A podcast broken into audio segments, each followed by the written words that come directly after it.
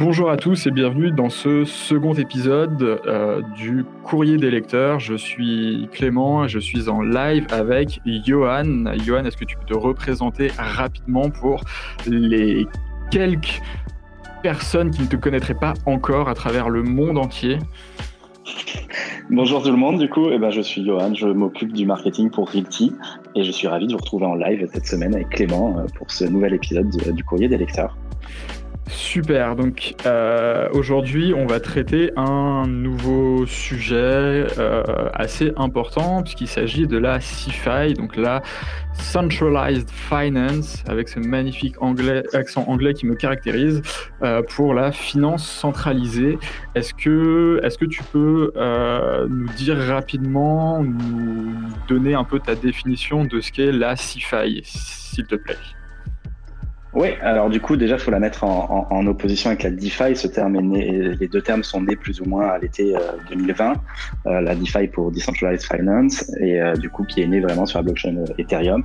Et en parallèle, on a plus ou moins mis un nouveau terme en, opposition, donc la CeFi. C'est principalement des, organismes, des services, alors ça peut être des services tels que Binance ou Coinbase, qui vous proposent au sein de, de, de leurs services, qui proposent des, des options pour faire du savings, en fait, tout simplement. Après, les plus connus, on va reprendre il y a du Celsius, du Nexo, du Swissborg, des choses comme ça. Mais c'est principalement ça, c'est principalement un service centralisé sur lequel vous pouvez déposer vos crypto-monnaies pour faire du savings et pour avoir un rendement annuel. Exactement, euh, avec des rendements qui sont parfois euh, en fonction de la plateforme, parfois plus avantageux que certains, certaines applications euh, décentralisées, mais le, fonctionnement est un peu différent. Que, quels pourraient être les avantages ou les inconvénients, enfin je sais pas, d'après toi, en fonction de, de, ce que tu utilises? Est-ce que tu utilises des plateformes centralisées, enfin des applications centralisées euh, Et est-ce que tu as, enfin pour toi, quels sont les avantages et les inconvénients d'utiliser ce genre d'outils et d'applications? Alors pour moi, oui, j'en utilise. Euh, pour moi, l'avantage, c'est la facilité. On n'a pas besoin de... même si aujourd'hui dans DeFi, c'est de plus en plus simple, il y a quand même des, actions déjà qui sont coûteuses si on reste que sur Ethereum. Et il y a des actions qui en fait, c'est ça, c'est qu'il faut surtout se mettre à la place des utilisateurs, d'un utilisateur un peu euh, novice. La DeFi, même si elle est, plus simple que par le passé, ça reste, euh, il faut faire plusieurs applications, des approbations, des choses comme ça. Aujourd'hui, sur la DeFi, on ouvre un compte euh, et puis on envoie ses cryptos et, c'est parti. Donc, dans ce sens-là, c'est évidemment beaucoup plus simple d'utilisation. Ça fonctionne ni plus ni moins comme un, on pourrait comparer ça à un compte en banque aujourd'hui, classique, type néobanque type du Revolut ou du N26. Hein. Euh, donc voilà, donc évidemment la, facilité d'utilisation. Euh, les rendements sont, dans certains cas, équivalents, euh, voire supérieurs à ce qu'on trouve dans la DeFi à, token équivalent. Hein. Donc ça dépend évidemment, on parle pas de farming, on parle vraiment de, stacking et de savings du coup. Donc voilà, ou après, oui, c'est plus simple. Après, le côté euh, du coup négatif, bah, c'est centralisé. Donc euh, il faut savoir que bah, si on va dessus, à tout moment, euh, bah, comme les portes peuvent se fermer. Exactement. Premier principe de la blockchain, hein, not your keys, not your coins. on en revient à ça. On en revient à l'idée, si la plateforme s'en va, bah, ils s'en va, ils s'en vont avec, avec tout votre argent et vous perdez tout. Donc après, les probabilités ça existe aujourd'hui, euh, je ne sais pas, je ne m'aventurerai pas vraiment dessus, mais euh, aujourd'hui, tout est quand même plus euh, contrôlé, régulé. la plupart de ces plateformes CeFi ont des, des, assurances, alors qui certes ne couvrent pas l'ensemble des fonds qui sont dessus, mais pour certaines grosses parties, voire quasi la majorité. Donc voilà, ça a quand même évolué par rapport à quelques années. Euh, mais voilà, ça reste euh, vraiment quelque chose à garder en tête. Euh, si vous mettez vos cryptos en dehors de chez vous, la personne peut partir avec. Tout à fait. Mais je pense que c'est plutôt une pour les nouveaux entrants, pour vraiment les, personnes qui découvrent l'univers, le secteur des crypto-monnaies et qui cherchent un, comment dire un rendement intéressant sans trop prendre de risques et sans rentrer dans quelque chose de euh, trop exotique ou euh, euh, qui peut avoir l'air un peu scammy à, première vue. Les, applications centralisées comme Celsius, Swissborg, BlockFi, Nexo, etc. Je pense que c'est véritablement des, d'excellentes portes d'entrée pour, pour les débutants parce que effectivement, hein, il y a une expérience utilisateur et une, une interface qui est hyper simplifiée. Il suffit juste de soit alimenter par carte de crédit, virement bancaire ou directement en crypto-monnaie. Et puis, bah, entre guillemets, l'argent rentre tout seul sur le compte, quoi, comme un, comme un mhm. livret classique. Donc, euh, effectivement, ça, c'est, un, je pense, un gros avantage pour permettre de faire venir des nouveaux entrants. Après, effectivement, comme tu disais, hein, euh, inconvénient, c'est que euh, si demain, c'est, c'est un peu c'est un peu comme une banque. Hein. Si demain euh, ils font faillite, euh, ils font faillite avec euh, l'argent de, tout, de, tous les épargnants. Quoi. Donc c'est assez complexe dans ce sens-là. Et puis même si jamais l'entreprise de prime abord qui a l'air toute belle, toute reluisante, est en fait une escroquerie, un Ponzi caché, etc., déguisé, bah pareil, ils, partent avec la caisse. Donc quelque part, c'est un peu voilà la problématique qui peut qui peut y avoir derrière. Mais euh, encore une fois, je pense que il y a toujours une part de, enfin voilà, pour tout investissement, il y a une part de risque à prendre.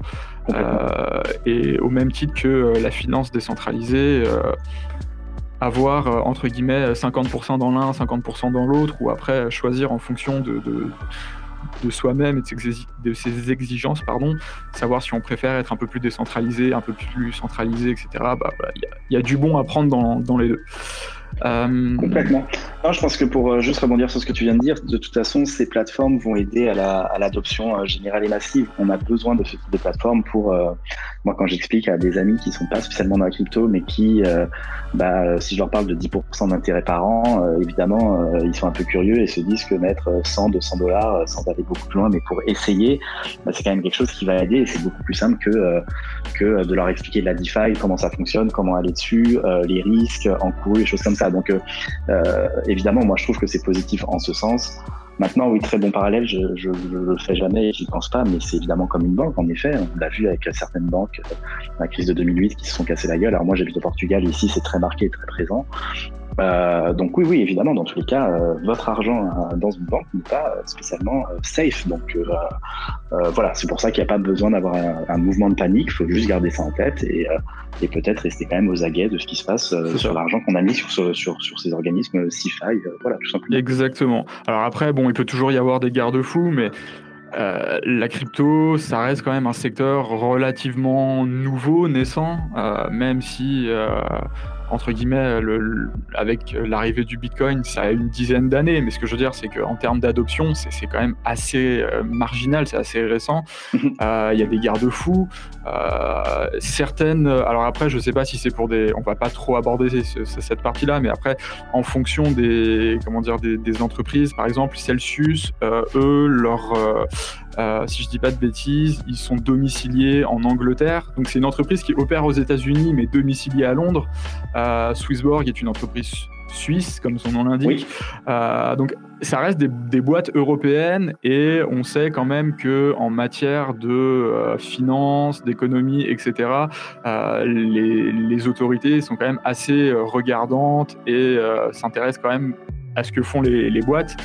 Euh, je suis pas, j'habite pas aux États-Unis, mais quand quand on voit ce qui a pu se produire avec la crise de 2008, on se dit que c'est un peu plus le wild et euh, potentiellement, bon voilà, si on a ses sous dans une entreprise américaine et que demain elle fait faillite, on sait que bah on verra clairement jamais la couleur de son argent. Donc bon voilà, c'est moi c'est ce genre de choses qui me font penser que ce sont des entreprises qui sont c'est pas forcément plus sérieuses, mais en tout cas je me dis qu'en termes de euh, de normes, etc. Euh, en, Europe, il y a quand même des garde-fous sur, euh, sur ce genre de choses. Euh, voilà. Oui, puis après, on revient, c'est pas du tout un conseil d'investissement, mais on revient sur un principe quand même essentiel, peu importe le type d'investissement, c'est la diversification. Exactement, tout à fait. moi, je pense, comme tu l'as précisé tout à l'heure, sur 100% de son capital, en tout cas de la partie de son capital qu'on a envie de mettre en en DeFi ou en, voilà. Non non non même pas peu importe qu'on a envie de mettre en savings admettons de 100% de son capital crypto je veux dire euh, bah, peut-être que c'est bien en effet de, de, faire 50 DeFi peut-être pour des certains dans certains projets de meilleure performance ou euh, juste être décentralisé 50% en, en CeFi euh, pour avoir un côté plus facile d'accès et choses comme ça. Et même après au sein de ces projets c'est peut-être bien d'avoir bah, si on est 50% sur la DeFi, peut-être à 10% sur 5 projets CeFi différents parce que bah, on, voilà, on lisse complètement le risque. les rendements sont à peu près les mêmes sur chacun des projets CeFi euh, existants aujourd'hui, à part Swissborg qui est un peu plus haut. Mais, euh, mais globalement, voilà, ça peut être aussi une manière de se protéger. Euh, les cinq ne vont pas faire faillite en même temps, les cinq ne vont pas se barrer au même moment. Donc au pire des cas, même si c'est pas souhaitable, on n'a on a pas perdu, on a perdu que 10% sur les potentiels 50 qu'on aurait mis. Si on choisit de mettre que sur Celsius et que Celsius se barre, bah, c'est plus pertinent de faire Celsius, Nexo, Swissborg, autre, peu importe. Et puis, voilà, encore une fois, c'est absolument pas un conseil en investissement, c'est juste euh, voilà, une idée ou une façon peut-être de se protéger en diversifiant euh, comme ça aussi. Voilà. Exactement. Euh, alors, il y a aussi des, comment dire, des éléments qu'il faut prendre en compte. par exemple, pour pouvoir utiliser des, des applications centralisées, il y a un certain nombre de règles à respecter, notamment euh, toutes ces entreprises euh, qui sont justement visées par euh, les, les, différents gouvernements dans lesquels elles opèrent sont obligées de se conformer à justement comment dire à se conformer à une norme qui est à savoir le fait de d'obliger leurs clients à déposer ce qu'on appelle un KYC, donc un Know Your Customer, donc tout un tas d'informations euh, assez personnelles, au même titre que quand vous ouvrez un compte bancaire dans une banque, euh, vous ne pouvez pas l'ouvrir en claquant des doigts.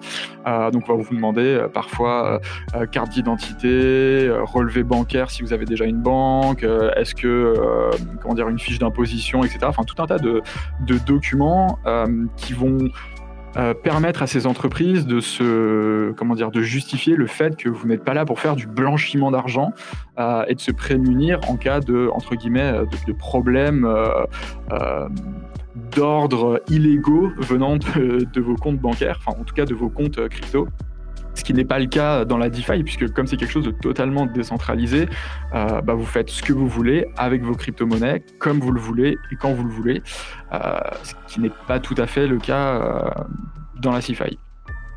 Complètement.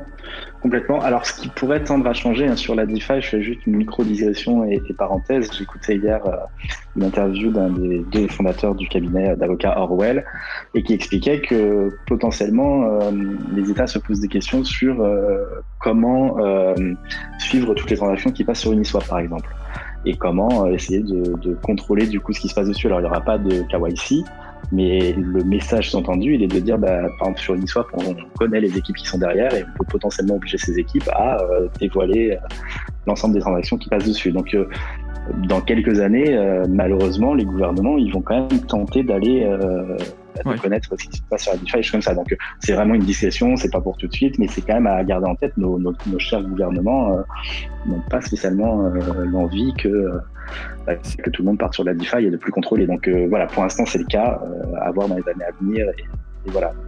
après le, le KYC euh, en, tant que tel n'est pas voilà, il y a plein de projets aujourd'hui où même pour onboarder et rentrer dans la crypto, il faut faire un KYC. Moi, je suis, je préfère la décentralisation, mais je suis pas contre faire un KYC non plus. Je suis pas complètement à côté à ce niveau-là. La réalité, c'est que y a, par contre, il y a certains projets qui demandent des preuves de revenus, des preuves de des choses comme ça, quand on sort cette, quand quand on veut sortir notre argent. Donc ça, c'est quand même bon à savoir parce que bah, des fois, si c'est sur une grosse plus-value euh, qu'on a faite en crypto, euh, c'est compliqué de justifier ça euh, auprès d'un organisme ou choses comme ça. Donc c'est quand même des choses dans la. Euh, ça, c'est pas récurrent, mais j'ai déjà lu et des, vu des personnes qui se sont retrouvées confrontées à ce genre de questions au moment de vouloir sortir son argent. Donc on en revient au fait que bah, notre argent, on a l'impression qu'il n'est pas réellement à nous, quoi. C'est ça. Et surtout, il y a aussi ce. Enfin, toujours dans cette même logique, c'est que ces entreprises euh, ont du coup parfaitement le droit et surtout sont sollicitées par les, différents États pour transmettre justement des informations mhm. de leurs clients à, à, leurs différents services financiers, justement pour savoir bah, je sais pas, en France par exemple, qui a des comptes chez Celsius, chez, euh, je sais pas, chez Swissborg, chez machin, etc. Donc ça veut dire qu'en plus, on sait, enfin, on sait, l'État sait que vous possédez des cryptos. Alors ils ne savent pas combien quelle quantité vous détenez sur votre compte, mais en tout cas, ils savent que vous êtes détenteur de crypto-monnaie. Donc déjà, euh, c'est encore plus difficile de passer sous le radar et donc de se dire, bah, on va pouvoir essayer de... Euh, pas de frauder, mais euh, bah, de, faire, de gagner de l'argent discrètement, etc. Ça devient de plus en plus euh, compliqué avec justement des organismes centralisés, puisque maintenant on peut leur demander de fournir euh, les informations sur leurs clients. Et d'autant plus, alors en fonction du pays dans lequel vous vous trouvez, voilà, mais la France demande à tous ces ressortissants qui ont des comptes à l'étranger de les déclarer. Et quand vous avez un compte chez, je sais pas, prenons Swissborg, Celsius, etc., ce sont des comptes véritablement à l'étranger. Donc vous, devez vous-même, euh, entre guillemets, vous devez vous tirer une balle dans le pied et déclarer vos comptes à l'étranger, sans pour autant déclarer ce qu'il y a dessus, mais en tout cas dire que vous possédez ces comptes. En tout cas, ils sont considérés comme tels parce que c'est pas réellement des comptes à l'étranger, mais tous les comptes crypto, tous les exchanges en effet, donc les Binance, les Coinbase, tout ce type de comptes sont considérés comme des comptes à l'étranger. Tout à fait. Et donc, il faut les déclarer. Si on les déclare pas, c'est euh, jusqu'à 1500 euros d'amende euh, à hauteur de maximum 10 comptes non déclarés. Hein. Donc, euh, si vous avez 20 comptes, dans tous les cas, vous paierez entre guillemets que pour 10, mais à un moment donné, ça fait quand même mal ça au portefeuille. voilà, gardez ça en tête quand même. est-ce que... Sachant que les informations là, juste un petit, une petite, elles sont valables à date du 29 mars 2021. Si vous écoutez ce podcast plus tard, oui, c'est vrai que ça peut changer. Potentiellement, ça aura changé. Hein, voilà. Tout à fait. Euh, est-ce que toi, tu as, donc, as des questions ou est-ce que as, on t'a remonté des questions que tu as envie de. Euh, euh, non, bah moi principalement c'était la vraie différence entre guillemets entre qu'est-ce que la CIFI et la DeFi et qu'est-ce qui est le plus intéressant. Mais, mais du coup, bah, la différence et les différences, on les a plus ou moins listées.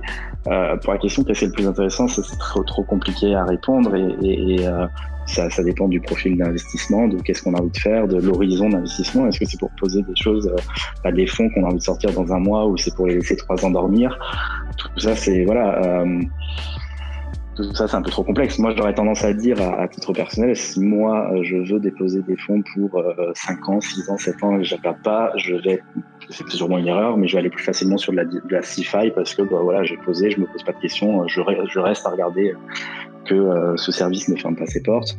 Parce que la DeFi, à mon sens, il y a quand même une notion de devoir suivre de manière beaucoup plus euh, euh, quotidienne, hebdomadaire ou mensuelle. Mais en tout cas, de, voilà, c'est en tout cas à mon avis, hein, et ça, ça, reste que mon ressenti perso. Je n'irais pas poser une somme X pendant 10 ans sur la DeFi sans jamais regarder dessus ce qui se passe parce que ça implique un sujet ça change beaucoup plus voilà ça, ça change quand même beaucoup plus souvent. Euh, donc euh, donc voilà.